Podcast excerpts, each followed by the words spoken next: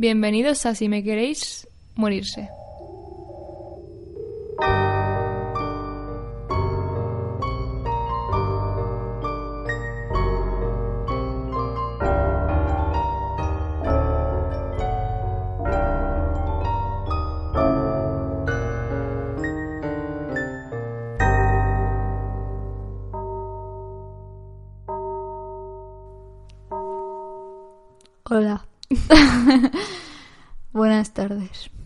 Noches, Mañanas. eh, medios días.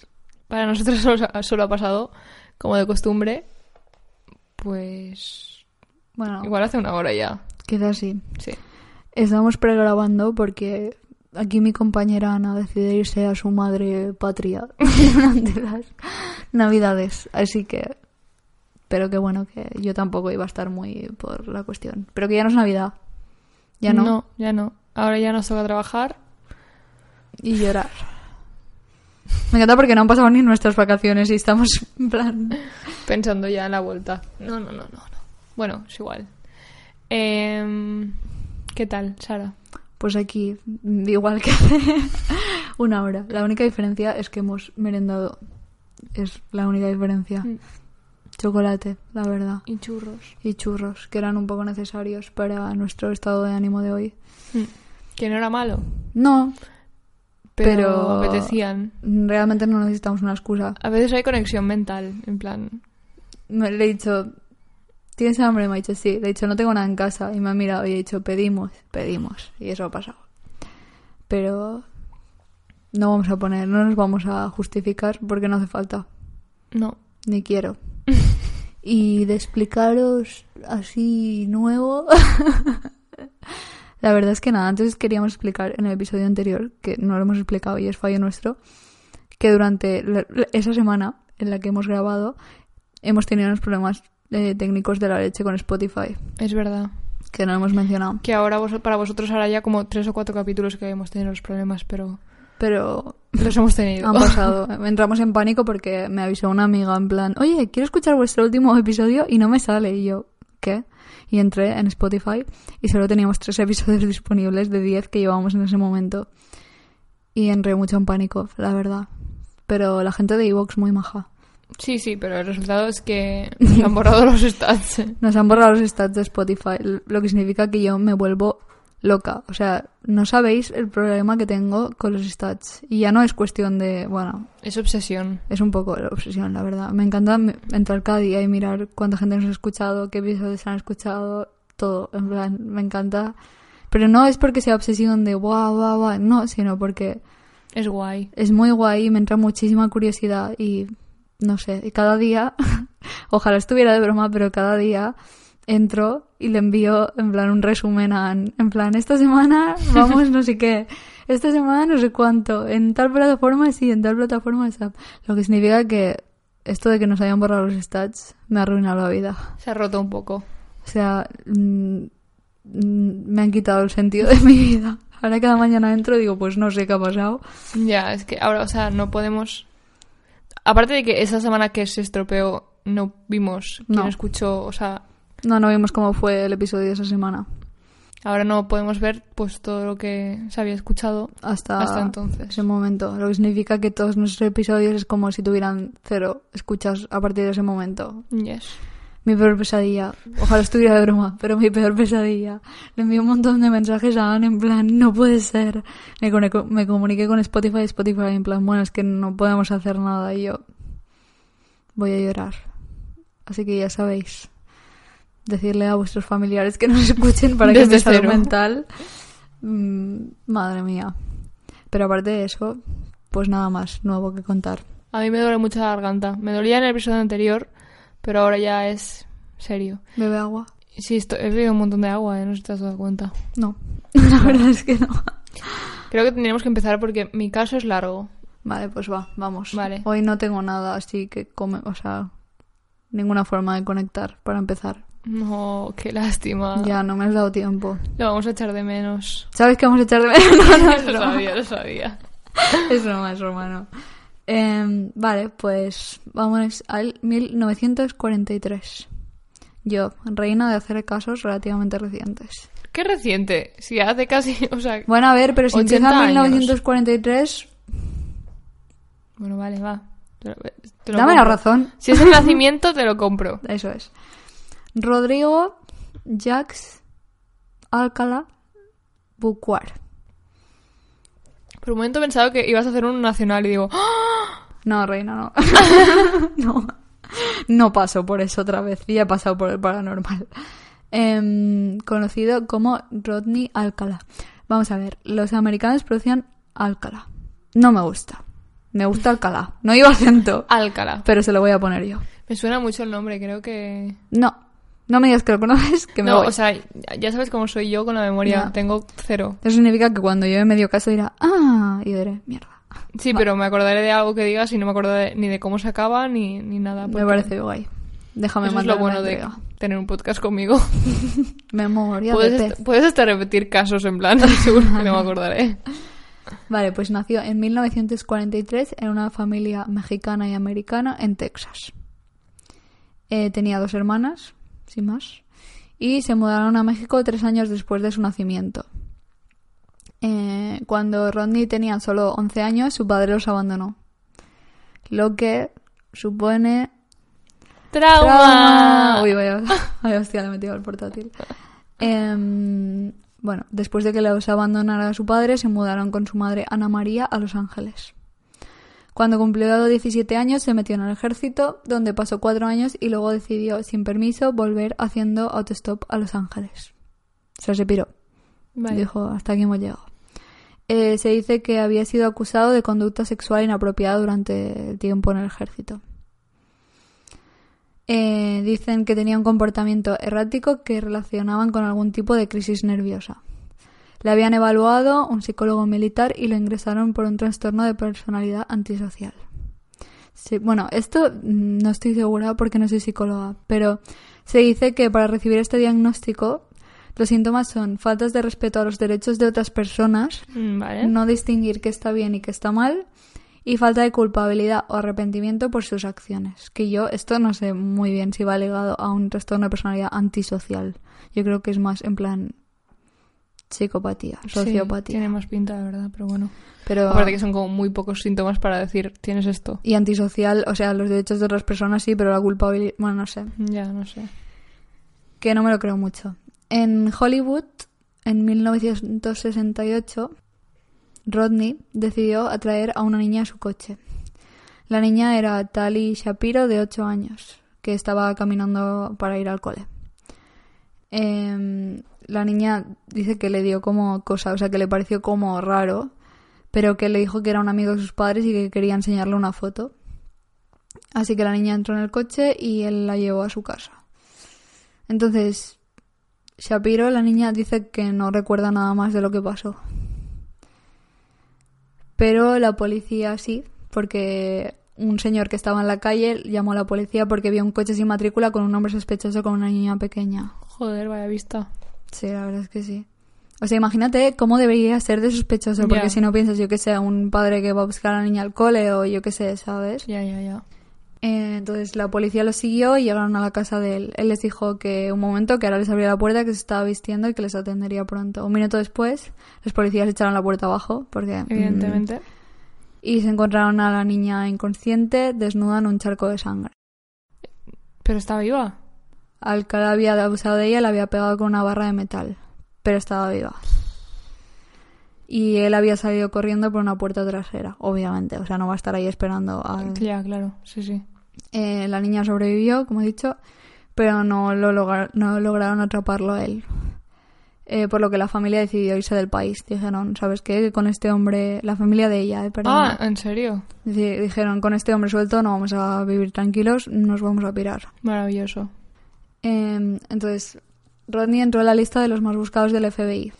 Pero los reportes en los años 70, pues, no eran todo lo efectivos que deberían ser. O sea, no, la lista del FBI de más buscados, pues, ahí estaba. Pero Ya, no Sin más. de mucho. em, en este tiempo, Alcalá se había ido a la costa este de Sí, Estados Unidos. Ya, ya sé qué caso es. Lo iba a hacer hace dos semanas. Te mato, te asesino. O sea, creo que... ¿Cuál, cuál hice? en su lugar. Vamos a ver. Creo que fue antes el de la planta. Pues ahora te aguantas. Sí, sí, sí. Y, y me pareció muy heavy y dije, venía de hacer el, el de la casa de las chicas y pensé, no quiero hacer otro tan heavy. Pues aquí estamos. Es bastante clásico de True Crime, o sea, puede ser que muchos lo conozcáis. Es que cuando has dicho, en plan, que imagínate lo creepy que tenía que ser para que... yo Ya. digo, me ha venido este hombre a la cabeza, digo, este hombre es la persona más creepy que he visto nunca, efectivamente. Eh, bueno, en este tiempo Alcalá se había ido a la costa este de Estados Unidos, donde se había cambiado el nombre a John Berger y vivía pues tan tranquilo, tan ancho y tan pancho. Eh, estudió cine en una escuela de cine y todo, o sea, muy normal todo. En junio de 1971, en Manhattan, encontraron a Cornelia Mitchell Creeley, una azafata de 23 años, estrangulada en su casa. La policía no tenía ningún sospechoso y el caso se dejó como no resuelto durante 39 años. Vaya la ineficacia policial. 39 años. Hasta 2010, cuando, spoiler, identificaron una huella dactilar en la escena del crimen que los llevó hasta él. Pero durante esos 39 años, él se había mudado a New Hampshire, donde trabajaba con niños. Ay, Dios mío, Dios mío, Dios mío. como profesor de un campamento de verano de arte y teatro. Em, estamos hablando para, para, porque sé que puede ser un poco lioso en cuanto a tiempo del Mm. crimen. Tenemos, este señor ataca a la niña, En el 60 y algo. Perdona. Sí, sí, no, sí. no, ya me acuerdo. del 60 y Después se va a Nueva York, donde ataca a la zafata y después se va al campamento. Porque os he dicho 39 años, pero es del caso. O sea, no habían pasado 39 No, años de este momento. claro. Vale. Pero que puede ser lioso. Vale, entonces estaba trabajando en este campamento tres años después de haber atacado a la niña. Ujú. Hasta hasta ahí estamos. Y ahí dos niñas que iban al campamento, dos estudiantes, habían visto su foto en la lista del FBI, así que lo identificaron a la policía. Y lo arrestaron y lo llevaron a California, porque es donde había cometido el para el crimen necesitaban que, o sea, para el juicio, necesitaban que la niña volviera de México, donde estaba viviendo con su familia, para testificar contra él. Pero los padres no querían que volviera porque no querían que tuviera que revivir en plan todo para el juicio. Que bueno, a ver, yo A lo ver, es entendible, pero, o sea, Es que estamos hablando que tenía 8, tiene 11 años. sí, tía, pero sabes que este hombre lo va a volver a hacer. Ya. En plan, es súper egoísta. Yo entiendo Es que puedas, egoísta. puedas ser egoísta Mm. con tu hijo, pero es una puta mierda porque de verdad, o sea, encima trabajando con niños y entiendo que es súper chungo, pero Mm. no sé. Ya. Bueno, Alcalá se confesó culpable igualmente, pero obviamente era un cargo muchísimo más leve Menor, porque claro. no tenían el, el testimonio de, de la niña. Igualmente, aunque no tuvieran el testimonio, la policía la encontró como la encontró. En plan, no, pero no, que ser suficiente. no sé realmente cómo funciona, pero era era como otro cargo, o sea, sí, sí, como- sí, ya, ya, ya. Em, entonces estuvo solo dos años en prisión Vaya. y luego salió porque dijeron que mostraba señales de rehabilitación. Mira, no me río porque no es para reírse, pero es para reírse en la cara de quien lo dijera. Ya. Dos meses después de salir, Rodney le ofreció a una niña de 13 años llevarla al colegio, pero obviamente pues ni la llevó al colegio ni la ayudó, porque abusó de ella. Pero no la mató, o sea, la niña sobrevivió. Y lo volvieron a meter en la cárcel para luego volverlo a dejar libre dos años después. O sea, ¿de verdad no te das cuenta de que metes a una persona en la cárcel dos años, sale, Hace lo mismo. dos meses después hace lo mismo y lo vuelves a meter solo dos años en la cárcel? Bueno. En fin, nos vamos Esto a... sobre los 70, ¿no? Me imagino. Sí, Vale. nos vamos a 1977. Ah, vale. Eh, para que os hagáis una idea, la niña había sido en el 68 y la chica de Nueva York en el 71. Y ¿Y la segunda niña? dos meses después de salir de la cárcel. Vale. O sea, tres años después. 74 por ahí. Vale, pues en el 77 volvió a Nueva York, donde justo esa semana que él había llegado a Nueva York, Ellen Jane Hover, de 23 años, desapareció. Vaya. Pero igual que la otra chica, no tenían ningún, ningún sospechoso, no, no sabían por dónde tiraba la cosa. Y no fue hasta un año después que encontraron el cuerpo de la chica enterrado. Y no fue hasta 2012 que consiguieron relacionar el crimen con Rodney. Porque por suerte la tecnología del ADN Sí. evolucionó lo suficiente para relacionarlo con el asesinato. Pero es que 2012. Ya, sí, ya. O sea, es una locura. A mí, en plan, quizá me sorprende solo a mí, ¿eh? pero yo tengo como la sensación de que todo esto del ADN estaba como desde hacía muchísimo antes. En plan, que en el 2000, como mínimo, ¿sabes? Ya, en realidad no. Pero para nada.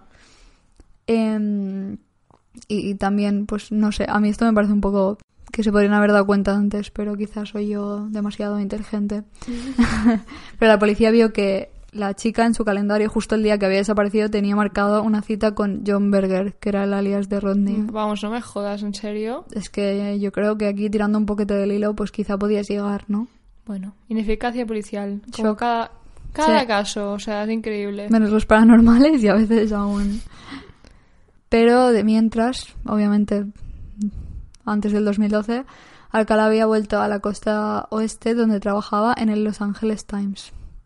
Empezó a interesarse por la fotografía, pero no rollo bodas, bautizos y comuniones, Eh, eh, no me digas. sino pues como algo un poco más oscuro.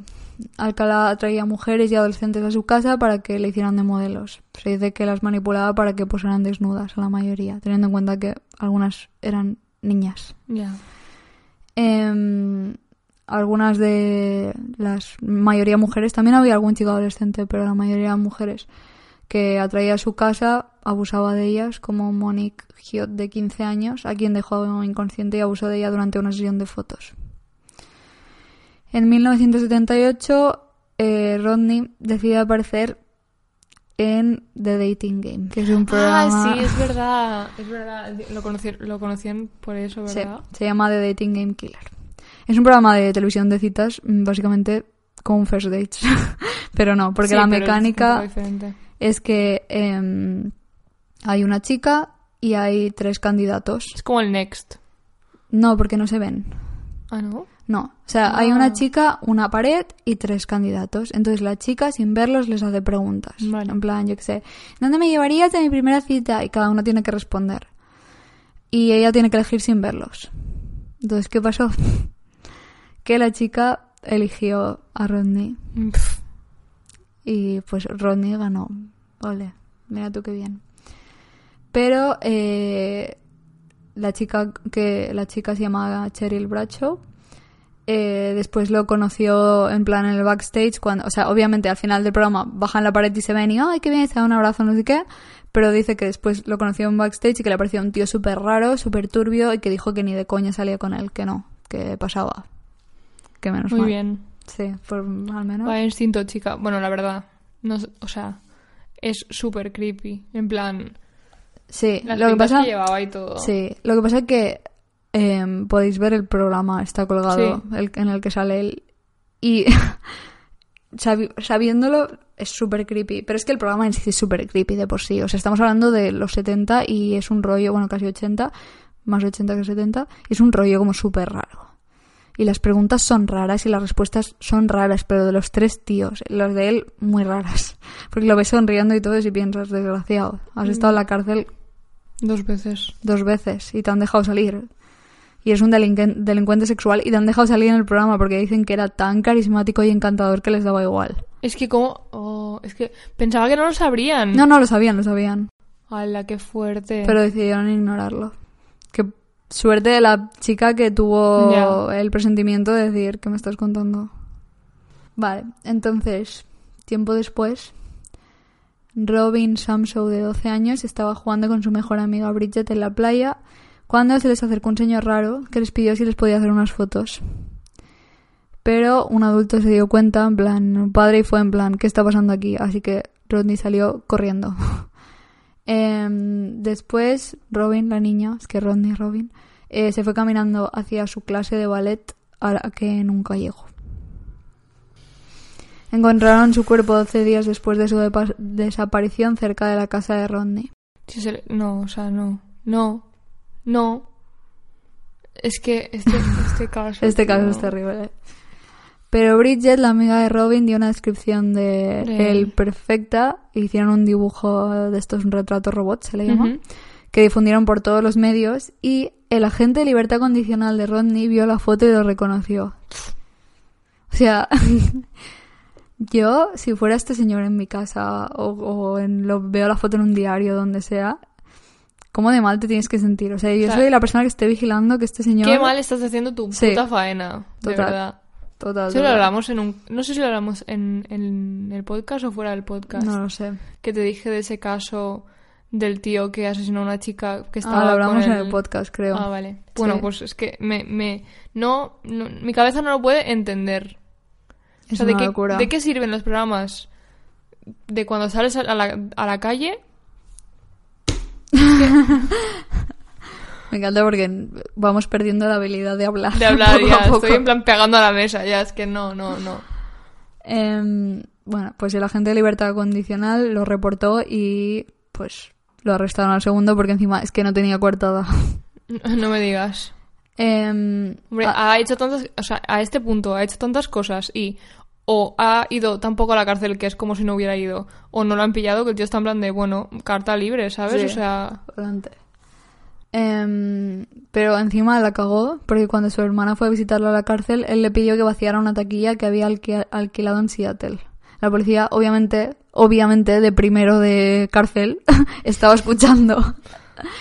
Así que fueron antes de que fuera su hermana. Y en la taquilla encontraron todas las fotografías que había estado haciendo y una bolsa llena de pendientes de mujer. Y la madre de Robin, de la última niña, reconoció uno, ¿no? identificó los de su hija. Qué horror. Entonces lo acusaron de asesinato y lo declararon culpable de asesinato de Robin Samsow y lo sentenciaron a muerte. Pero Rodney recurrió a la sentencia de muerte y la Corte Suprema de California anuló la condena porque los miembros del jura- jurado, uy, estoy fatal hoy, habían sido informados de sus antecedentes de delincuencia. Entonces se consideraba que no había tenido un juicio justo. ¿Sabes quién no tiene una vida justa? Te lo digo, señor juez, Pues sí, la verdad puedo es que nombrar a unas cuantas niñas ya, Sí. ¿eh? Eh, pero volvieron a juzgarlo. Así que volvieron a sentenciarlo a muerte otra vez. Vaya. Pero volvieron a anular la sentencia. Esta vez decían que Rodney no había tenido la oportunidad de presentar toda su evidencia. Venga la mierda, hombre, ya. Mira, yo, o sea, no soy una fan de la sentencia de muerte, pre- o sea, porque pienso que nadie tendría que decir quién muere, pero ya que la tienes, o sea, No la anules dos veces. si hay ¿no? alguien que se la merece es este señor, de verdad, o sea, Es que- Esto fue en 2001, se habían pasado 22 años del asesinato de Robin, de la última niña. o sea, vamos a ver, y la de cosas que habría hecho en estos 22 años si este tío hacía lo que le daba la gana, es que mm, blanco y en botella, o sea, sois unos incompetentes, no sabéis la mitad de cosas que ha hecho, segurísimo. Mm, bueno, Es que esto fue en, o sea, en 2001. Y la familia estaba en plan hecha polvo decía, este hombre al final es que va a salir a la calle, ¿sabes? Pero la tecnología evolucionó más y pudieron relacionar su ADN con el asesinato de las cuatro mujeres de los años 70, de las que hemos ido hablando Vale. antes. Así que le juzgaron pues por los asesinatos en, el- en un mismo juicio. Eh, así que en 2010 tiene lugar el tercer juicio. Esta vez no solo había pruebas de ADN, sino que tenían más asesinatos controlados y vieron que había como un patrón que seguía. Em, se sabía que había torturado a sus víctimas, que casi las mataba, luego paraba y luego seguía estrangulándolas, básicamente. Em, también encontraron, o sea, había fotografías de las víctimas una vez estaban muertas. En posiciones un poco desagradables. Em, durante el juicio, este señor tenía 60 años ya, obviamente. Es la puta persona más desagradable del mundo. de Y verdad, ¿eh? decidió lo que deciden muchos asesinos. Representarse a él mismo. ¡Eh! Oh, no puede ser, es que... Yo me meo cuando pasa esto, o sea, es que me meo. Es impresionante. Se interrogó a él mismo durante cinco horas. Es que vaya puto loco, de verdad. Usaba sea, una voz más grave para hacerse las preguntas y, y su voz para contestar. Es que es muy... Es, Es, que, literal, un O sea, payaso. Payaso, bueno, tengo otras palabras en la cabeza, la verdad, pero... Incluso pidió interrogar a la madre de Robin. Vaya psicópata. O sea, vaya... No puedo. Y la madre dice que es, o sea, el momento más duro de toda su vida. Es que... De tener que sentarse ahí y contestar a las Cojo preguntas. y le arranco los ojos. O sea, yo le arranco los ojos. Se le pasa, ¿eh? La tontería, te lo digo rápido. O sea, me estás vacilando. Que tiene que interrogar a la madre. su- Es que no puedo, no puedo. Estoy agotando a Noel. Em, acabó su defensa poniendo una canción que se llama Alice's Restaurant, que la letra dice quiero matar, quiero matar, quiero ver sangre y vísceras y venas en mis dientes, comer cadáveres quemados, es decir, matar, matar, matar, matar. Chicos, chicas de la audiencia, ¿tengo o no tengo razón cuando digo que esta persona se merece la sentencia de muerte? O sea, no, es que, repito, no estoy de acuerdo con que la gente juzgue que alguien tiene que morir o no, pero este, esta persona se la merece. Es que tú te crees que tiene... Es que es un circo, o sea, es un show para él, todo es un espectáculo. Es, o sea, si alguien tuviera que dar clases sobre el na- narcisismo, Es que... este hombre sería la persona adecuada. Total. En plan, es el típico caso de hombre que necesita sentirse poderoso sobre todas las mujeres, en plan... Sí, eh. Uf, no puedo no puedo. Eh, durante el juicio, esta vez sí que testificó Tali Shapiro, la primera víctima que tenía 8 Claro, años. ¿Ahora cuántos años tenía? Tenía 50 años. Qué heavy. Y habló de cómo le había destrozado la vida emocionalmente. Vaya mujer más poderosa. La verdad es que sí. O sea, yo me alegro un montón porque se te queda como un mal sabor de boca cuando... Que no lo hubiera hecho en su momento. Claro. Y que al menos luego con 50 años, pues... Hmm. Y Es que mira la de cosas que hizo después, o sea, obviamente no, Es que- no doy la culpa, pero No, no, es muy heavy. Bueno, que quizá lo hubiese metido en la cárcel cuatro años. Sí, En vez de dos, ¿sabes? sabe. Em, Rodney le pidió perdón. Y ella le contestó que, que le Se ponía me diera por enferma. el culo. Sí. Casualmente es la única vez que Rodney eh, ha pedido perdón o ha mostrado arrepentimiento. Y es interesante teniendo en cuenta que es justo cuando decidían si lo sentenciaban o a cadena perpetua o a muerte. Qué interesante. Anda, ¿por qué qué, será? casualidad. Qué, qué, qué raro. Qué casualidad. En 2010 lo declararon culpable y lo sentenciaron a muerte. Pero en 2012, no, O sea, no. eh, Rodney confesó dos asesinatos más, el de las dos chicas de Nueva York. Hostia. Eh, no se preparó este juicio, sino que directamente se declaró culpable y lo sentenciaron a 25 años más. Que es en plan, está sentenciado a muerte. ¿qué más Ya, da? ¿qué más da? Es en plan, una sentencia rollo, si alguna vez consiguiera cons- salir a la calle, Vale. 25 años más. En fin. Vale. Eh, esto lo hizo porque el juez le dijo que... Esto no lo entiendo muy bien, la verdad. Lo he intentado entender, pero no lo entiendo muy bien. Eh, el juez le dijo que no podían darle acceso ma- a materiales legales mientras tuviera ese juicio pendiente. ¿Cómo? No estoy muy segura. No entiendo yo tampoco, pero bueno. Yo tampoco. Eh, abogados de la sala. Sí, lo siento. Eh, lo- de verdad que lo he buscado, pero... En 2010 la policía decidió sacar 120 de las fotografías que había hecho con la esperanza de que alguien identificara a las personas que salían. O sea, que la- las hicieron públicas. Sí, 120. Eh, para poder resolver más crímenes que se hubiesen quedado atascados, ¿sabes? Porque quizá, mm, visto lo visto. Ya. Eh, pero 900 de sus fotos se retuvieron por contenido gráfico. Vete a saber. En 2013, Cathy Thornton reconoció a su hermana Christine, que había estado desaparecida desde 1977. Hostia, tío. Es muy heavy esto, eh, de verdad. Cathy envió su ADN a una base de datos de personas desaparecidas y relacionaron su ADN con un cuerpo identificado en Wyoming.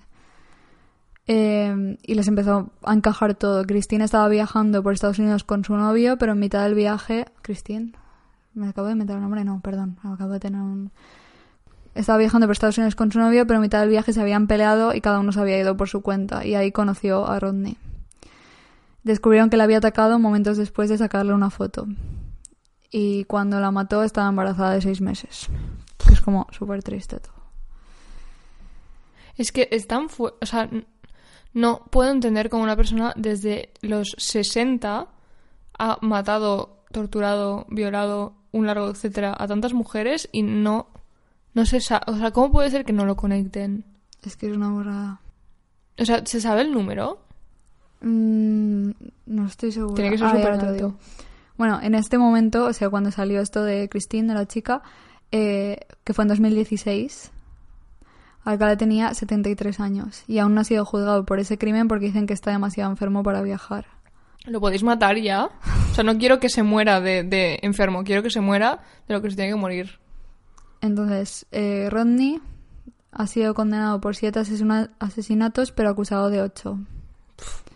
Pero podría haber cometido muchos más. Actualmente más de 24 mujeres se han identificado como las chicas de las fotografías, pero quedan más de 100 sin identificar. Pero identificadas como vivas. La pregunta es, ¿las que no están vivas? No, Pero o sea, Las que se identifican Sí. que se, se han encontrado ellas mismas. sí. Pero no, no, no han dicho en plan si No. les abusó o algo. Bueno, supongo que alguna historia más de abuso habrá, pero pero están vivas. La, Mm. la pregunta es, ¿las más de 100 que quedan sin, sin identificar lo están? Ya. O sea, no digo 100, pero mm, Ya, ya, ya. potencialmente podría haber bastantes más víctimas. Sí. Que eso Ahí es- seguro, o sea, este hombre iba a crimen por año. Y pues ahí está, vivo, aún. Ojalá se muera. Bueno, a ver, es que ¿cuántos años tiene ahora? Encima está en la cárcel buena. O sea, está en la cárcel de la pena de muerte. Sí. Tiene 76 años ahora mismo. Estoy muy enfadada. ¿Cuántos? ¿70? 76. Da mucho asco. O sea, tenemos que colgar alguna foto de él porque es que da Da mucho muchísimo asco. asco, la verdad. Da muchísimo asco. Y nada, o sea, obviamente este hombre se morirá antes de que lo ejecuten. Hombre, Seguro, porque la pena de muerte iba... O sea, tardas años mm. en que suceda. y lleva súper poco. En plan, desde 2012 se va a morir antes. Se morirá antes. Y ya si dicen que está demasiado enfermo para viajar... mm, pero es muy Este hombre se merece cosas muy malas, tío, de verdad. O Sí. sea, La verdad es que sí. Y es, es muy heavy verlo en el programa de televisión. Es que es, es impactante, la verdad. es tan incómodo todo. Sí, es que es de esa gente que es tan, tan creepy que te incomoda. en Todo. plan, Es que sonríe y te incomoda. Sí, ugh, me duele la cabeza solo pensarlo. Pero es que, o sea, yo dándole vueltas yo sola pensaba, si hubiese salido, yo que sé, en un programa rollo ¿Quién quiere ser millonario? o algo así, pues lo verías creepy. Pero es que encima en un programa de citas, sabiendo que era un delincuente sexual y un pederasta Todo mal. y un asesino, ya. O sea, todo mal, de verdad. Fatal. Pero la verdad es que es un clásico del True Crime, básicamente por el hecho de que puedes ver el, el vídeo del concurso. Ya. O sea, Yo no lo conocía, o sea, lo, lo, no lo conocí en, ni en otro yo- canal ni nada. Simplemente, pues buscando para el podcast, lo vi y lo iba a hacer, pero me pareció muy duro. la verdad es que es muy duro. Así que me ha sacado un peso de encima. Guapo. Es muy duro, pero es una de esas historias que mm, está muy expandida, por desgracia. Es que no, no entiendo cómo puede ser que alguien cometa tantos, tantísimos crímenes y no se le atribuyan. Es, es O terrible. sea, me hace pensar en plan en la de gente que habrá que haya matado a mucha gente y nunca les han es que pasa mucho, sobre todo con, obviamente, asesinos en serie, porque si es un asesino normal, matas a un- una persona y te vas. Pero con asesinos en serie siempre es en plan y encima en ¿Pero esa época en plan los 70 había como un montón la peor época. y y no los pillaban porque No.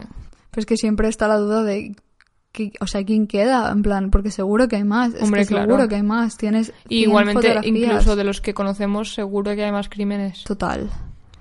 Total, total. A mí me parece raro porque que él admitiera estos dos últimos me da la sensación que es el típico movimiento de ego que dices que no me puedo morir antes de que sepan lo que he hecho.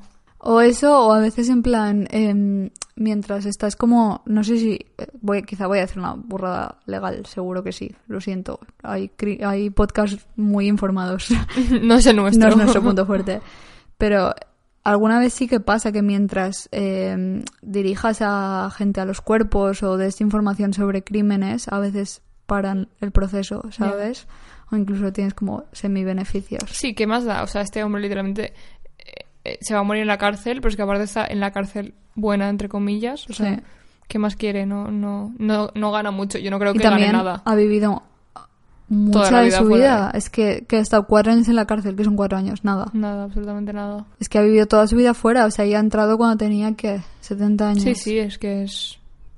O sea, tan tranquilo y tan Para normal él y ha hecho lo que le ha dado la gana. Es que es lo más frustrante, o sea, cuando los pillan jóvenes y dices, bueno, en plan, el problema es que luego las sentencias eh, perpetuas o- o las cadenas perpetuas que se reducen y todo esto es un Hmm. peligro, creo yo. Pero al menos dices, bueno, pues la mayoría de su vida a la mierda. hmm, Pero cuando ves a una persona como esta, en plan, que toda la vida fuera ha hecho lo que le ha dado la gana, gente. es que es muy frustrante. y pasa su jubilación dentro de la cárcel, que la verdad, o sea, no le podría ir mejor porque No, cuidadísimo. O sea, bueno, Bueno, una locura, la verdad. estamos enfadadas, Sí, por si no lo habéis notado. pero que es lo que hay. O sea, con un podcast de crímenes tampoco podíamos aquí venir cada semana de risas. No. Que ya bastante nos reímos. Para... El- en el último episodio nos reímos hasta demasiado, yo creo.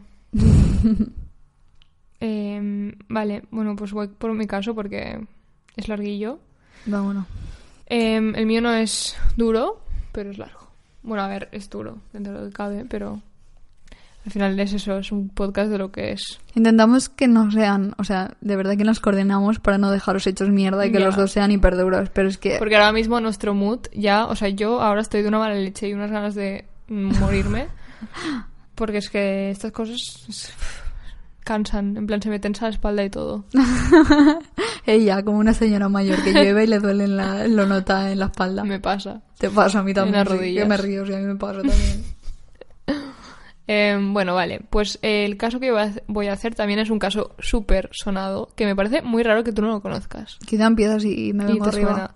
Porque es muy reciente y yo soy la reina de los casos recientes de verdad. Ah, mira.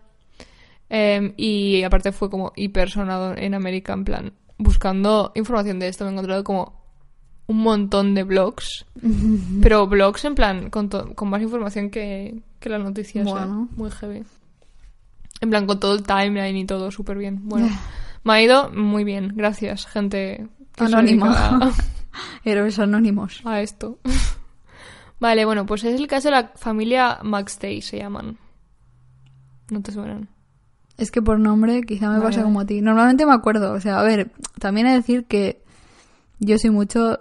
Esto va- es la peor frase que he dicho en mi vida. Yo soy mucho asesinos en serie. es, es fatal esa frase, pero me entendéis. En Pero es plan, verdad, sí. los casos que, que más, Que más me fascinan y más sí. conozco normalmente son asesinos en serie. Es un problema. Pero sí que me intriga más una persona que lo hace repetidamente. Hmm, Porque es como ya otro locurote, ¿sabes? hmm. Me encanta como me cargo mis propias afirmaciones bien dichas por añadir locurote. Bueno, en fin, vámonos porque esto va mal, esto va mal.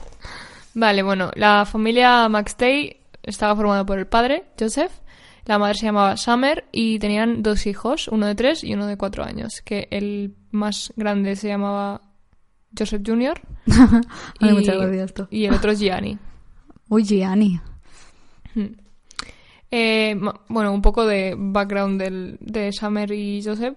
Se conocieron en 2004 y fue amor a primera vista, según todo el mundo. Y se casaron, o sea, no, tuvieron al hijo al año y se casaron súper pronto, en plan, todo fue muy rápido. Él, o sea, Joseph tenía un hijo de un matrimonio anterior que se llamaba Jonah. Y dato que añado pues por si a alguien le interesa, pero la verdad no es nada relevante. Pero un compañero de trabajo de Joseph, que se llamaba Chase Merritt, ¿cómo se llama? Chase Merritt, em, dijo que Summer odiaba que dividiera el tiempo entre el hijo del matrimonio anterior y los hijos de ahora. Bueno, a ver, Pero es- reina, o sea, es sin lo que toca, ¿no? También es su No, hijo. y no sé, me co- cojo este dato un poco como... Ya. Porque no... Bueno, eh, Summer era una mujer... O sea, esto me parece muy raro de ella. Y lo tengo que contar porque es como... Todo el mundo sabe esto sobre ella y me parece hiper raro. Es que se cambiaba como el apodo muy normalmente. Se cambiaba el nombre. O sea, se cambiaba la manera de que la gente la llamara. Pero no a apodos, sino a nombres enteros. O sea, Ella, sus alter egos. Sí, sí, o sea, se cambiaba el, el apellido. Se llamó Sabarmati, Aranda, Martelli.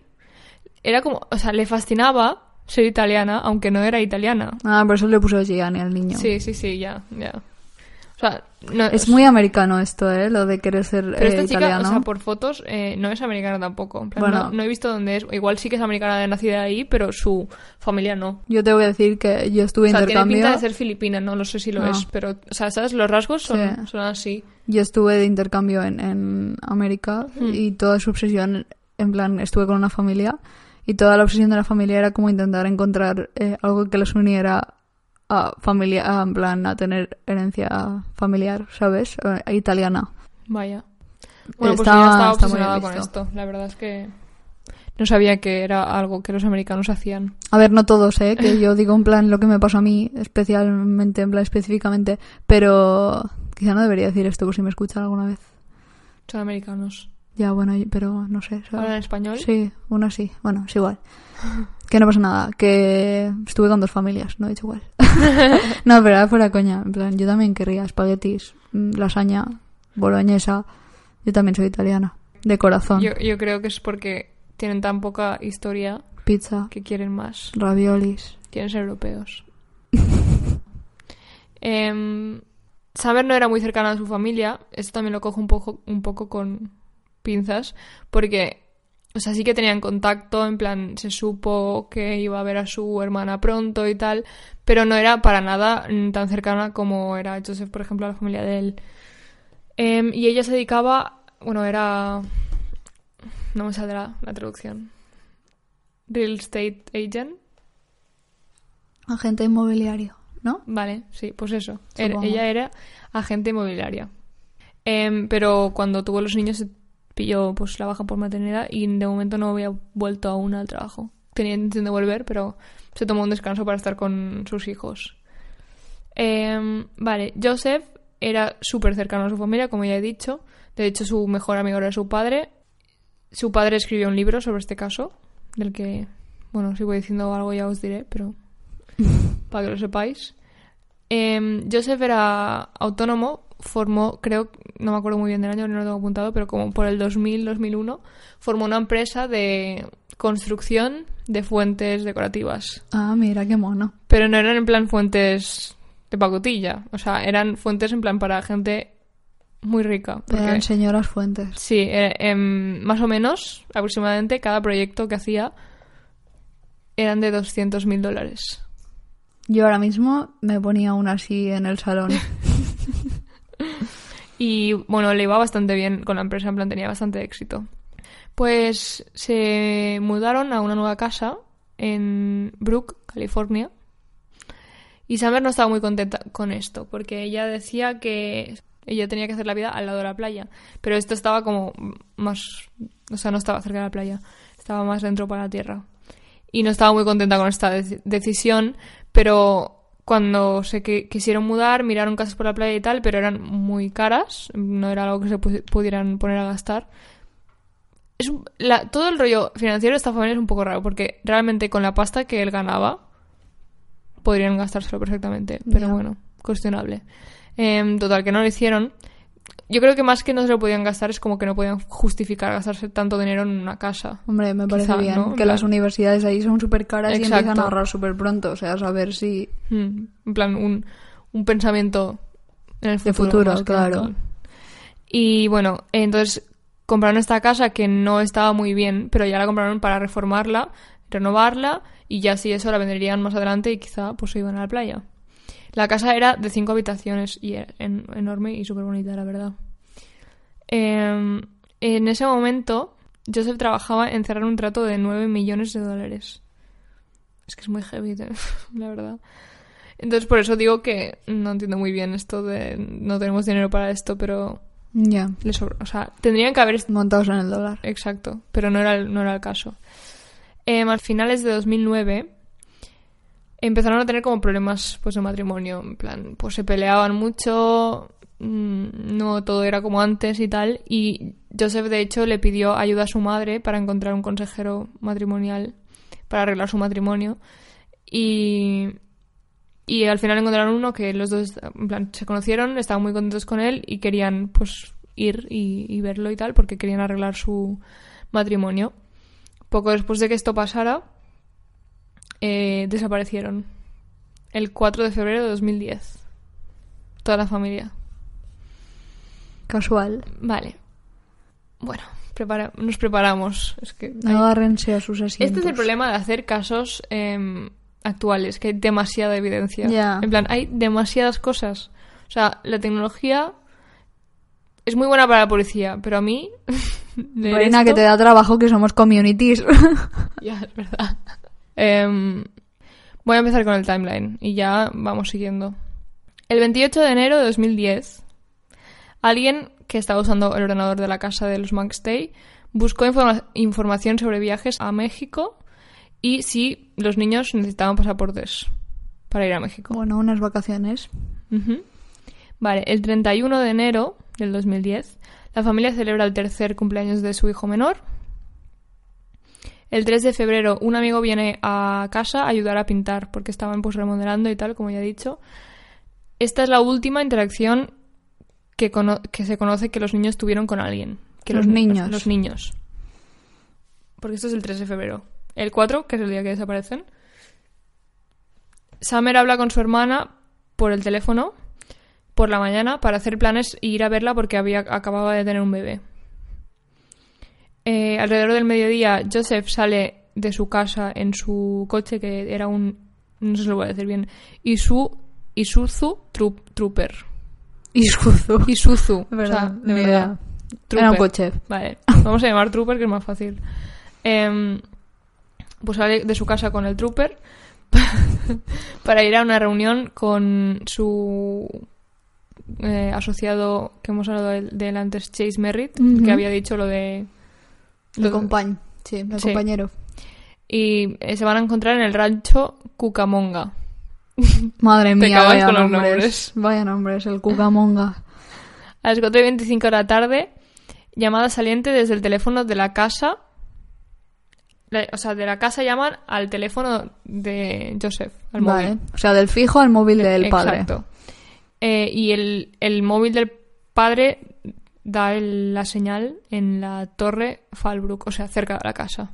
Vale. Para quien no lo sepa, cuando te llaman por teléfono, si tu móvil está encendido, en teoría, creo que si está apagado o no, em, da señal a la torre que tienes más cerca, aunque no lo cojas. Sí. Vale. Es muy importante esto. Sí, de eso este caso. hablamos, que hablamos de los emergency pings estos hace un Ah, par vale, de pues es episodios. eso. Entre las 5 y las 5 y 47, mensajes de texto entre Joseph y Summer. Vale, o sea, rollo WhatsApp o rollo mensajes de Apple, Sí. o sea, de iPhone. 2010 no creo que aún no había WhatsApp. Vale, 7 y 47 de la tarde. Chat Penguin. ¿Mm? No, he hecho una idiota. He dicho que se hablaban por Chat Penguin. Chat Penguin se llamaba. No sé, pero yo ya sé lo que Por Omegle. decir. Madre mía. Por MySpace. Bueno, pues a las 7 y 47, Perdón. el vídeo de vigilancia de seguridad de un vecino, o sea, la cámara, capta un vehículo que sale de la calle desde la casa de los de ellos. Solo se ve la parte inferior del vehículo y los ocupantes no pueden ser vistos. Vale. Dato que, al que volveremos luego. A las 8 y 28, Joseph llama al teléfono de Merritt, de su asociado, y el teléfono de Joseph pues sigue en la- conectado a la torre de Falbrook. De la casa. Hmm. Bueno, cerca de la casa. Eh, el 8 de febrero, o sea, cuatro días después. Que ahí ya no habían, ahí ya habían desaparecido. Sí, el 4 es el día que desaparecen. Lo último que se sabe es que Joseph llama a las 8 y 28 al teléfono de Merritt. Vale, y ahora pasamos al 8. Sí.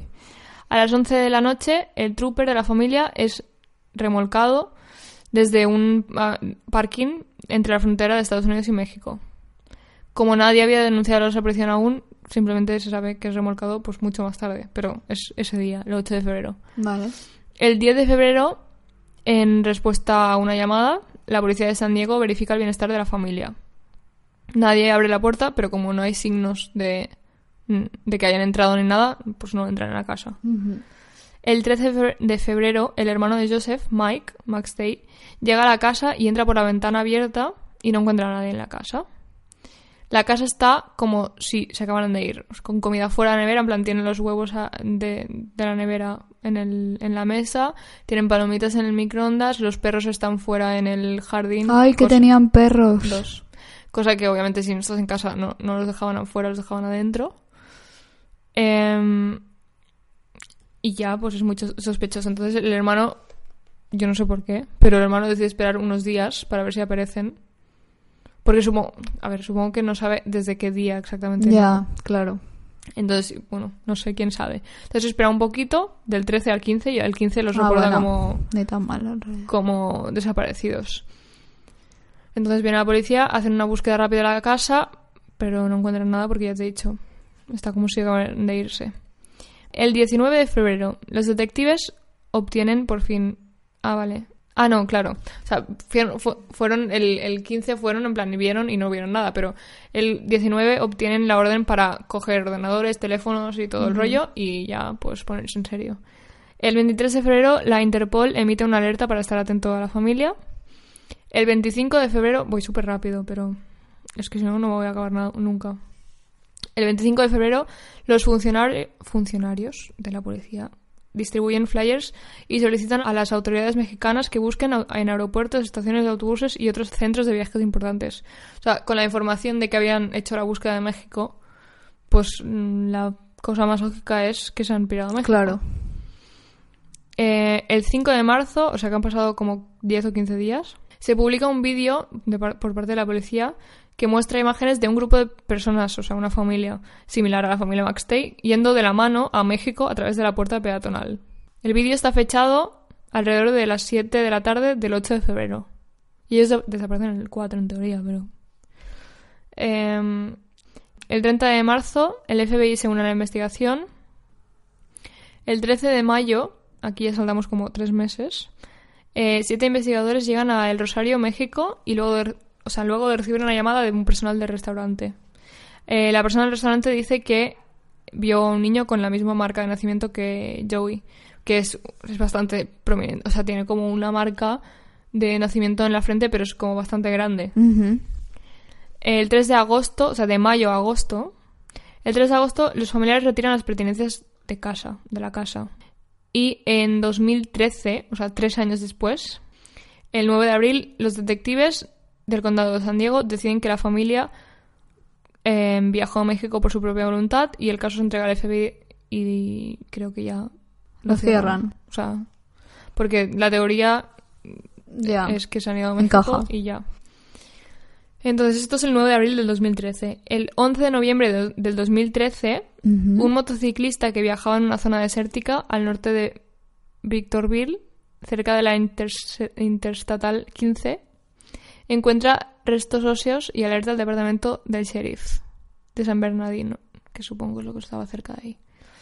Em, los encuentran, los recogen y confirman que son la familia. ¿Cu- ¿Cuánto tiempo ha pasado? ¿Tres años? Tres años. Sí. Pero estaba en una zona de desierto. No, no, si no lo digo por decomposición y cosas de estas, ¿eh? Lo digo por tener yo en la cabeza Vale. una idea. Bueno, shock. Estamos, o sea, al final. Tú te lo esperabas, ¿no? ¿El que, que estuviera muerto? Sí. Sí. Vale. Sí, porque si no se hubiese acabado ya. O sea, en plan, hubiésemos hablado de, en plan, qué raro y ya está, pero... mm. Y aparte me suena. ¿Ves? Es que este Y caso. me es súper suena, no sé si me estoy confundiendo con otro igual, pero si no, más o menos sé lo que pasa. Vale. Pero dale, dale, que creo que... No hagas spoiler. No, no, tranqui, no lo voy a hacer. Eh, automáticamente después, o sea, unos días después de encontrar el- los cuerpos, los investigadores arrestan a Chase Merritt, el asociado de... Ya, Sara ya tiene cara de ya sabía yo esto, ya sé por dónde va. Eh, por los asesinatos de Joseph, Summer, Gianni y Joseph Jr. En, noviembre de 2014 es acusado a cuatro cargos de asesinato y se declara inocente. El en el 2015, después de una audiencia preliminar que dura menos de un día, Merritt tiene la orden de ser juzgado. Aproximadamente dos semanas después, la oficina del fiscal de distrito del condado de San Bernardino anuncia que buscará la pena de muerte si Merritt es condenado. Vale, ahora volvemos al tiempo. A tope. Al 2010, a cuando todo pasó. Y os doy como el timeline de, del acusado. El lunes 1 de febrero de 2010, o sea, tres días antes de la desaparición, para que no se acuerde. Eh, a las doce y media de la mañana, alguien inicia sesión en la cuenta. Vale, espera, voy a explicaros qué es esto. Me lo he apuntado porque digo, yo no sabía lo que era. Igual tú sí que sabes lo que es. Pero QuickBooks, ¿sabes, lo- ¿sabes lo que es? No. Vale. Es, yo tampoco, ¿eh? Es, es que creo que aquí no lo tenemos. Un software, básicamente, que es como para tener tus cuentas, o sea, para hacer como tu contabilidad. Vale. como- o sea, como autónomos, pues lo utilizan Sí, muchos. Tus numéricos. Sí, en plan, puedes pagar a la gente a través de ahí, puedes hacer cheques, todo el rollo, ¿vale? Entonces, el 1 de febrero, alguien inicia sesión en la cuenta de QuickBooks de Joseph Ma- McStay y crea una nueva cuenta para Chase Merritt. O sea, como- supongo, entiendo, como una nueva persona dentro de tu sistema. Aunque ya había una.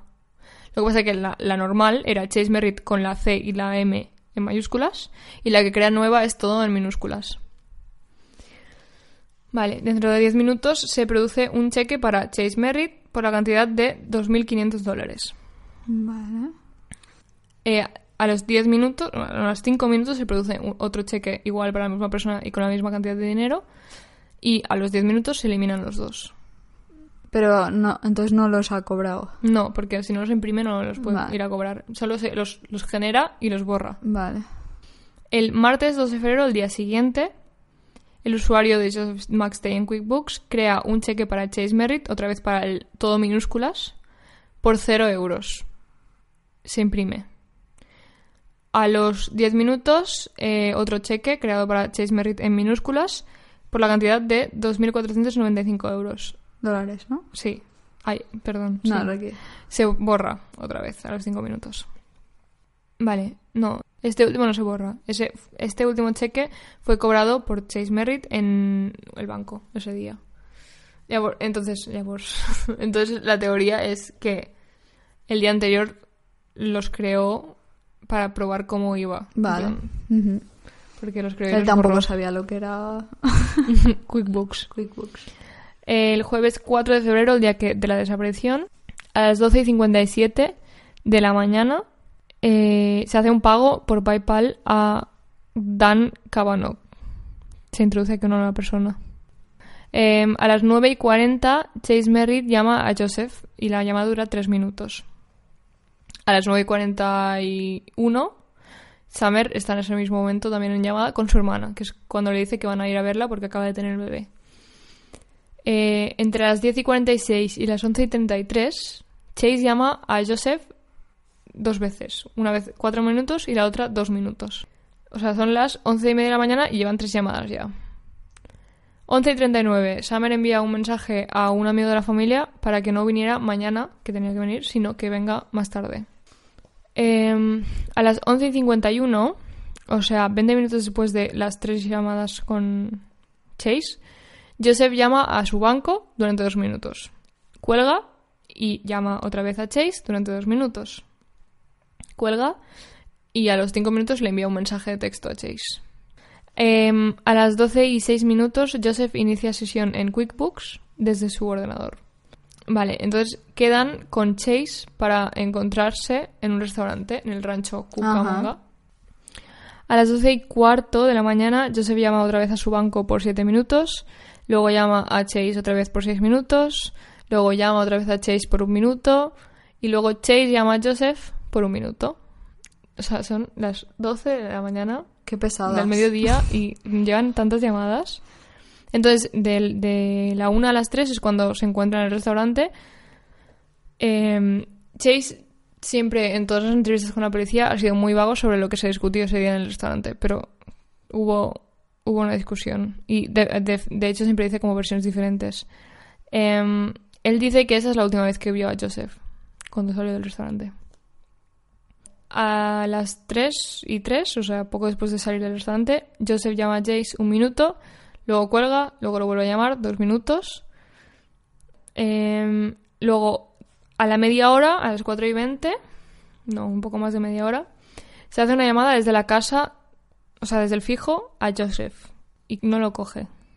A partir de las 5, Chase les dice a la policía, o sea, que con- cuando describe su día, a partir de las 5 dice que no se acuerda de nada. Y dices, Pero vamos a ver qué estamos ¿tienes haciendo. amnesia o qué coño Sí. te pasa? O sea, no sé. Bueno, pues es que, es que les dice que no se acuerda de nada. Eh, vale, muy bien. A las 5 y 47, Joseph llama a Chase durante 3 minutos. A las 7 y 47 de la tarde, un vehículo es captado, ¿vale? Es cuando es el vehículo que ven. Que este vehículo le decían que no es el de la familia, porque no. O sea, la parte que se ve, que es la parte inferior, no se ve la matrícula, pero se ve que no es ese No coche. coincide. Pero sí que coincide con el coche de Chase Merritt. Vaya. No coincide al 100%, o sea, no pueden decir, sí, es este coche seguro, porque no pueden decirlo, pero puede, puede ser. El de la familia no es seguro. A las 7.59 se accedió al ordenador de la casa de los McStay y se creó un cheque para Chase Merritt por 4.000 dólares. Este va subiendo la apuesta. Sí. A las 8 y 5, o sea, 5 minutos después, se crea otro cheque para Chase Merritt por 4.000 dólares. Este se elimina. Yo no sé qué le pasa a este chico, la verdad. Está indecisa. Sí. De hecho, después de la reunión que tuvieron en plan de la comida, eh, se llamaron como seis veces y Chase nunca lo llamó a Joseph, sino que Joseph lo llamaba a él. Ajá.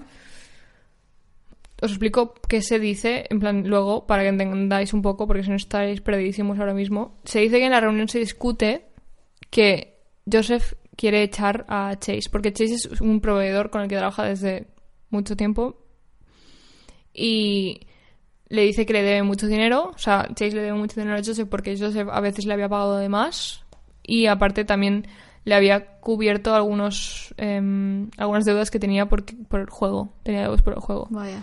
Entonces em, le dice, pues me debes 42 mil dólares y ya no te voy a dar más dinero y ya, o sea, hasta aquí hemos llegado. Eso es lo que se dice que se, se discute en la...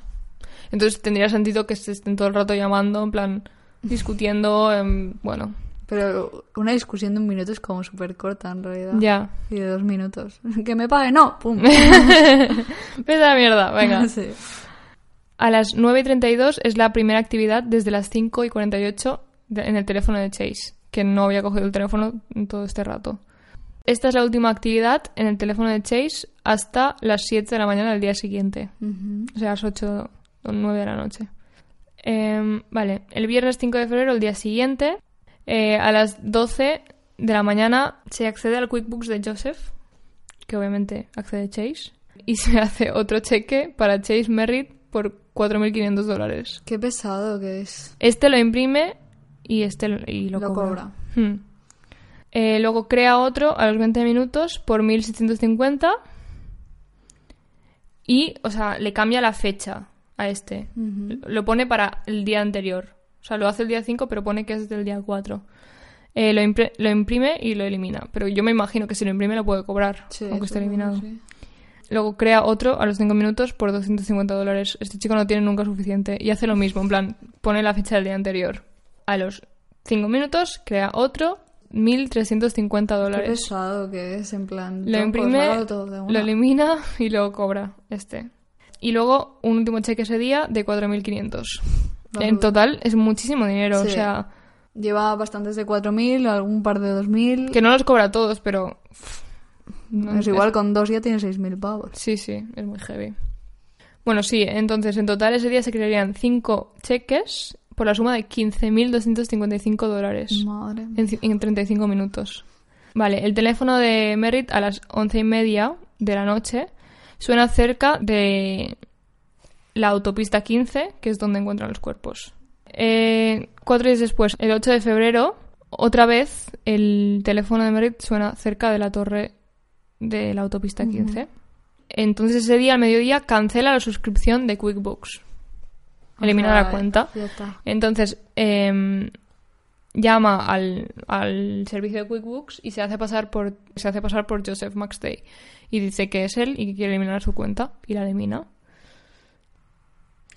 Vale, el martes 9 de febrero Chase eh, pasa por la casa de Susan Blake, que es la madre de Joseph, para decir que su hijo no le contesta las llamadas y que está desaparecido. Él le dice que viene de la casa de ellos y que no están y que ya le- la mantendrá informada, pero que, que no los encuentra.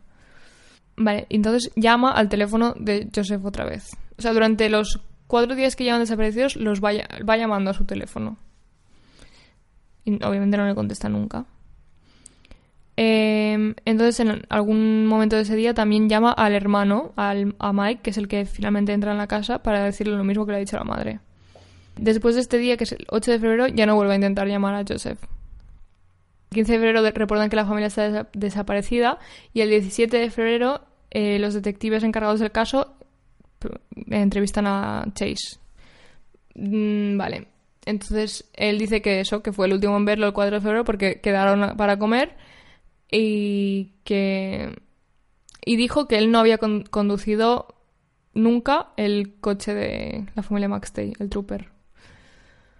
Vale, cosas que los detectives pensaron en ese momento, que es que Joseph, ay, Joseph, que lío yo con los nombres, Chase durante toda la entrevista se refirió como en pasado a Joseph. O sea, ¿cómo puede ser tan tonto? O sea, en plan de Joseph estaba, Joseph era, ¿sabes? Madre mía. El subconsciente. Sí, es que Eh, entonces, obviamente, debido a esto, los detectives creyeron que o tenía algo que ver, sino que sabía que, en plan, uno, que les había pasado algo y que tenía algo que ver. El 22 de febrero sigue retirando dinero, ¡Qué cara dura, tío! 1500 el 22 de febrero, 500 el 8 Pero se había cancelado la suscripción. Sí, no sé cómo lo hace. En plan. Ah, porque creo que. O sea, se pasaba el dinero a su cuenta. Ah, entonces vale. aquí lo está, lo está retirando. Vale. Eso es como el timeline de ese momento, de, sobre todo del teléfono, que es como una de las máximas pruebas de- del caso. Entonces, ¿cómo murieron la familia Maxtey? Como solo encontraron los huesos, es difícil determinarlo, pero eh, los forenses dijeron que los restos mostraban signos de trauma y que el cráneo del, del pequeño, o sea, del más pequeño había sido golpeado en la cabeza, o sea, Ah. al menos hasta siete veces. Pobre Y con los cuerpos encontró un martillo, por lo que imaginan que ese es el arma homicida. Qué animal. Por, o sea, obviamente porque eran huesos, no se puede determinar exactamente cómo ni dónde, que eso es como lo más... Lo más importante. Sí. En 2019 Eh, eh, se tiene lugar el juicio. O sea, mm, seis años después. bueno, en juicio, a ver si mierda. El juicio se retrasó mucho porque Chase no paraba de contratar abogados y despedirlos. Entonces, claro, sin abogado pues no podía representarse. Y porque creo que también alegó que estaba muy enfermo por- como para pasar por esto. Mil mierdas, pero total, que retrasó el juicio un montón de veces. Vale. Argumentos de la fiscalía, o sea, del Estado contra Chase. Dicen que ten- tenía un problema con el juego, que tenía muchas deu- deudas, que unos días antes de la sa- desaparición de Joseph envió un email. O sea, Joseph envió un email a Merritt diciéndole que debía eso, 42 mil dólares, 42 mil y pico. Em, entonces, como fue también la última persona que lo vio ese día, pues es como la más sospechosa. Y em, la fiscalía argumenta que Joseph descubrió que Chase le estaba robando dinero, porque lo de pasarse cheques pasa antes de que desaparezca. Claro. Descubrió que le estaba robando dinero y por eso se llamaron tanto ese día. Posiblemente lo despidió en el acto y amenazó con demandarlo. Esa es, esa es la teoría. Se cree que después de la comida que compartieron juntos, pues se fueron, cada uno por, su- por su parte, pero creen que Chase fue a la casa de los Maxtey a razonar con Joseph a decirle que, lo, que no lo despidiera o que no lo denunciara, em, que hubo una discusión y que los mató allí con el martillo de la familia. Pero entonces no había sangre ni nada. Que los envuelve, que los pone en, un co- en el, su coche, que es el que ven salir, bueno, que no se sabe exactamente, pero es posiblemente el que ven salir, y que conduce hasta el desierto. Y em, entonces espera unos días y coge el coche de Joseph y lo conduce a la frontera mexicana. Vale, ¿qué pruebas respaldan esto? Pues lo de los mil cheques que sacó, em, lo de referirse a, a la familia en pasado en las entrevistas y las marcas, eso no lo he dicho, encuentran en el desierto marcas de, de un Neumático. de un neumático, que puede ser el de, Su coche. el de Chase. Vale. Eh, la defensa dice que no hay evidencia en la casa para entender que fueron asesinados allí, que es verdad. Claro, esto es como... Por eso se respalda todo en dónde llaman, cuando llaman y tal, porque es que no hay evidencia del asesinato. No, no, no hay sangre, no hay... No hay nada, porque claro, pasan mil- un montón de años. Entonces, la- las teorías que yo he visto que la gente tiene es que como pasaron tantos días, tendría tiempo suficiente como para Limpiar, Limpiar. y deshacerse de todo. limpiar y hacer todo lo que tuviera que hacer para que no hubiera ninguna prueba. En realidad, es verdad, o sea, sí, desaparecen el 4 y hasta el 15, No entra. hasta el 13 no entra el hermano en casa. Ya, pero es que, bueno, no sé, quizás a nivel de yo que soy un poco una inculta de la vida, pero limpiarlo todo, si los matas con un martillo, no es por ser en plan gore, pero No, ya, ya. es muy brutal. Y conseguir limpiar, o sea, no dejarte ni un rastro de sangre. Pero piénsalo bien, razonar, o sea, a no ser que hubiera, por ejemplo, una, una alfombra o algo así, que eso sí que es más heavy, en plan que es muy difícil de sacarlo. Si es suelo. ¿Y pared? A ver, pero es que tienes 10 días, ¿eh? Ya, pero puedes estar ahí Porque huele a 24 pintura. horas. Puedes estar 24... Claro, podría perfectamente, la casa estaba en reforma. Ya, eso sí, claro. Es verdad, es verdad, es verdad. O sea, realmente Es que en 10 días, si te pones a full, ¿no? Ya. O sea, si- Ya, pero no sé, quizás la concepción está de no, el crimen perfecto no existe, ¿sabes? Que siempre tengas alguna evidencia. Bueno. También lo que también dicen, en plan, que evidentemente, aparte de que tuvo días para hacer lo que tuviera que hacer, eh, en la casa pasaron, él seguro de la policía sabía que él había ido a ver si estaban y no estaban, también fue el hermano el día 13 y después la policía fue sin vigilar porque no era una escena de un crimen. Entonces, las pocas evidencias que podrían haber igual ni las vieron porque no, no lo consideraron una escena de crimen y no lo trataron como tal. Entonces, eso podría ser una razón. Entonces, también la defensa trata de desviar el foco a Dan Cabano, que he hablado de él antes que le pasó. Sí, el que le llamó. No, el que le pasó dinero por PayPal. Ah, que le pasó pagó. dinero, verdad, verdad. Este tío, básicamente, lo que he encontrado de él. Eh, o sea, no hubo caso con él porque, porque tenía coartada. Pero podría haberlo, podría haber sido él por motivos muy parecidos. El, este tío diseñó la web desde cero en, en cuando empezó Joseph con su empresa y la mantenía desde el principio, pues le, le hacía el SEO y todo el rollo. Em, y últimamente le reclamaba más dinero a Joseph porque decía pues que había hecho más, que no le pagaba suficiente, que no sé qué, no sé cuántos, y tenía bastantes problemas y discusiones. Pero la policía confirmó que en ese momento, eh, en el momento de la muerte, estaba en Hawái. Entonces, Difícil rebatirlo. pero es verdad que este tío era como bastante gilipollas, en plan... Aparte, después de la desaparición, em, cobró a través de PayPal. O sea, no sé muy bien cómo funciona, pero supongo que como era algo mensual, lo, lo, o sea, lo re- re- Reclamó. reclamó Ah, y se, y se le ingresó, ¿sabes? El, el pago mensual. Qué horror. Entonces, claro, eso, hay mucha gente que dice en plan de, claro, pero él también le escogí dinero, pero es como... Ya. Entonces, bueno, le acusan de... a Chase, le acusan de cuatro cargas de asesinato y malversación de fondos y aún no ha salido el... Aún no. Pero le podrían acusar de pena de muerte. Pero no, aún no. Aún no. no Qué heavy. Pues os, os haremos, eh, os actualizaremos de a ver qué pasa con el caso, ¿no? Sí. Qué locura. He No, pensado seguro que ya... nos enteraremos porque es bastante heavy este Seguro. caso. Pero pueden tardar aún, ¿eh? Ya. Pueden A ver, tardar es que la evidencia es, es, es chunga. Porque, o sea, el teléfono estaba cerca de la torre cuando... Ya. O sea, de la torre cerca Pero- de la- del sitio donde encontraron los cuerpos. Ya, pero sin cuerpo, cuerpo, Ya, eso, eso es lo chungo, claro. Sin cuerpo, ni lugar de asesinato, ni ninguna... el arma homicida está, pero no hay nada que... Sin cuerpo es muy duro, ¿eh? Ya. O sea, hay cuerpo porque hay huesos, pero sin cuerpo... No, no, no creo que lo con- condenen a pena de muerte. En plan, no tienen suficientes pruebas, yo creo. Qué heavy. ¿No? ¿eh? Yo la verdad es que ya había oído el caso, en plan, no sé dónde, ni si lo había oído, si lo había leído dónde, pero sí que lo había oído. Y yo, bueno, indudablemente pensaba que era él. O sea, no le di ni el beneficio de la duda. la No, hay mucha gente que creía que era el otro. Yo la verdad es que creo que en- si lo oí en un podcast, en otro podcast ni lo mencionaban. Así que Ya, hay bastante caso en realidad con el otro porque hay como muchos em, mensajes de texto entre él y Joseph donde lo amenaza y le dice de todo. Entonces es como, A ver, en blanco y en botella. claro. Y lo de los cheques, a ver, chicos. No, digo con el, con el otro, con el Ah, con el otro. Con el cabano que este. Es, eh, había bastantes mensajes en plan de te voy a destruir a ti y a tu familia, no sé qué, ¿sabes? Lo que me sabe peor es, en plan, los niños y todo, y la mujer incluso, que no es que nada que ver. Es muy brutal. O sea, es lo que... Yo, yo no entiendo cómo... A ver, si dejas vivo a la mujer, probablemente ya es la que más sabe todos los tejemanejes que se pero los traía. niños hacía falta. Tienen 3 y 4 años. Ya. Pero probablemente Estaban- suposiciones estaban ahí, o sea... Claro, pero yo, esas, o sea, la, la fiscalía supone que los mató en la casa, pero yo tengo mis dudas. No lo sé. Es que, No lo sé. ¿cómo los saca de la casa Ya. sin que nadie lo vea? No tengo ni idea. A mí me parece raro porque creo que algo, algo habría. O sea, y más con un martillo, seamos sinceros. En plan, es que es muy heavy.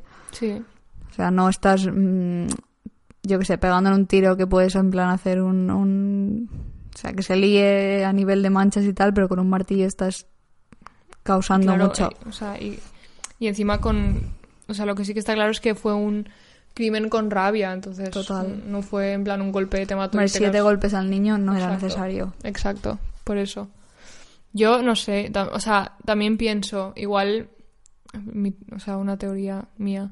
Igual fueron con él En algún lado. voluntariamente, ¿sabes? Amenazados o algo. Sí, en plan, a punto de pistola o algo, no sé, Ya. porque para mí tendría más sentido que los hubiera matado en el desierto. Ya, sí, realmente sí. O sea, pff, en la casa es un percal sí.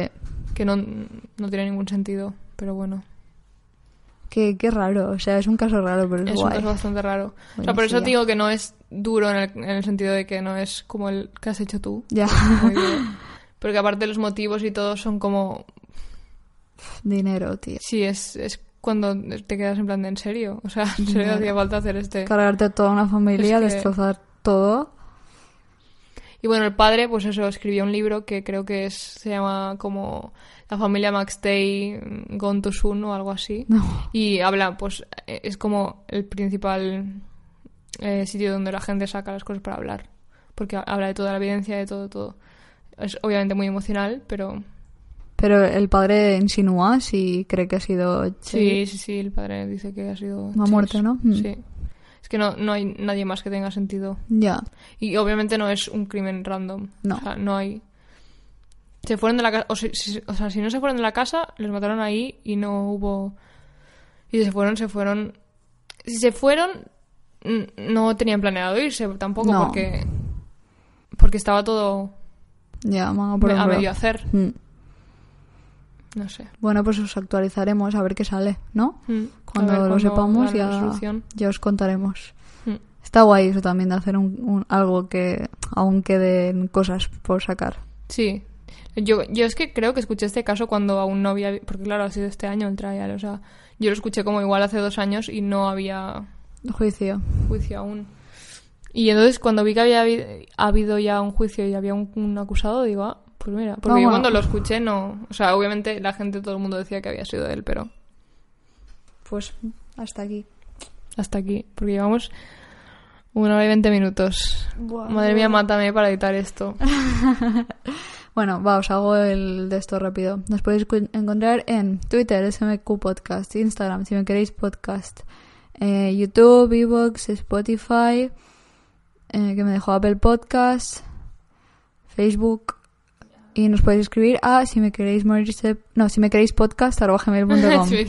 Si. Ya una les varía un poco. Es tarde. Muchas gracias por escucharnos una semana más, hablándonos, diciéndonos cosas por redes. Esperamos que os haya gustado este capítulo y nos vemos en el siguiente.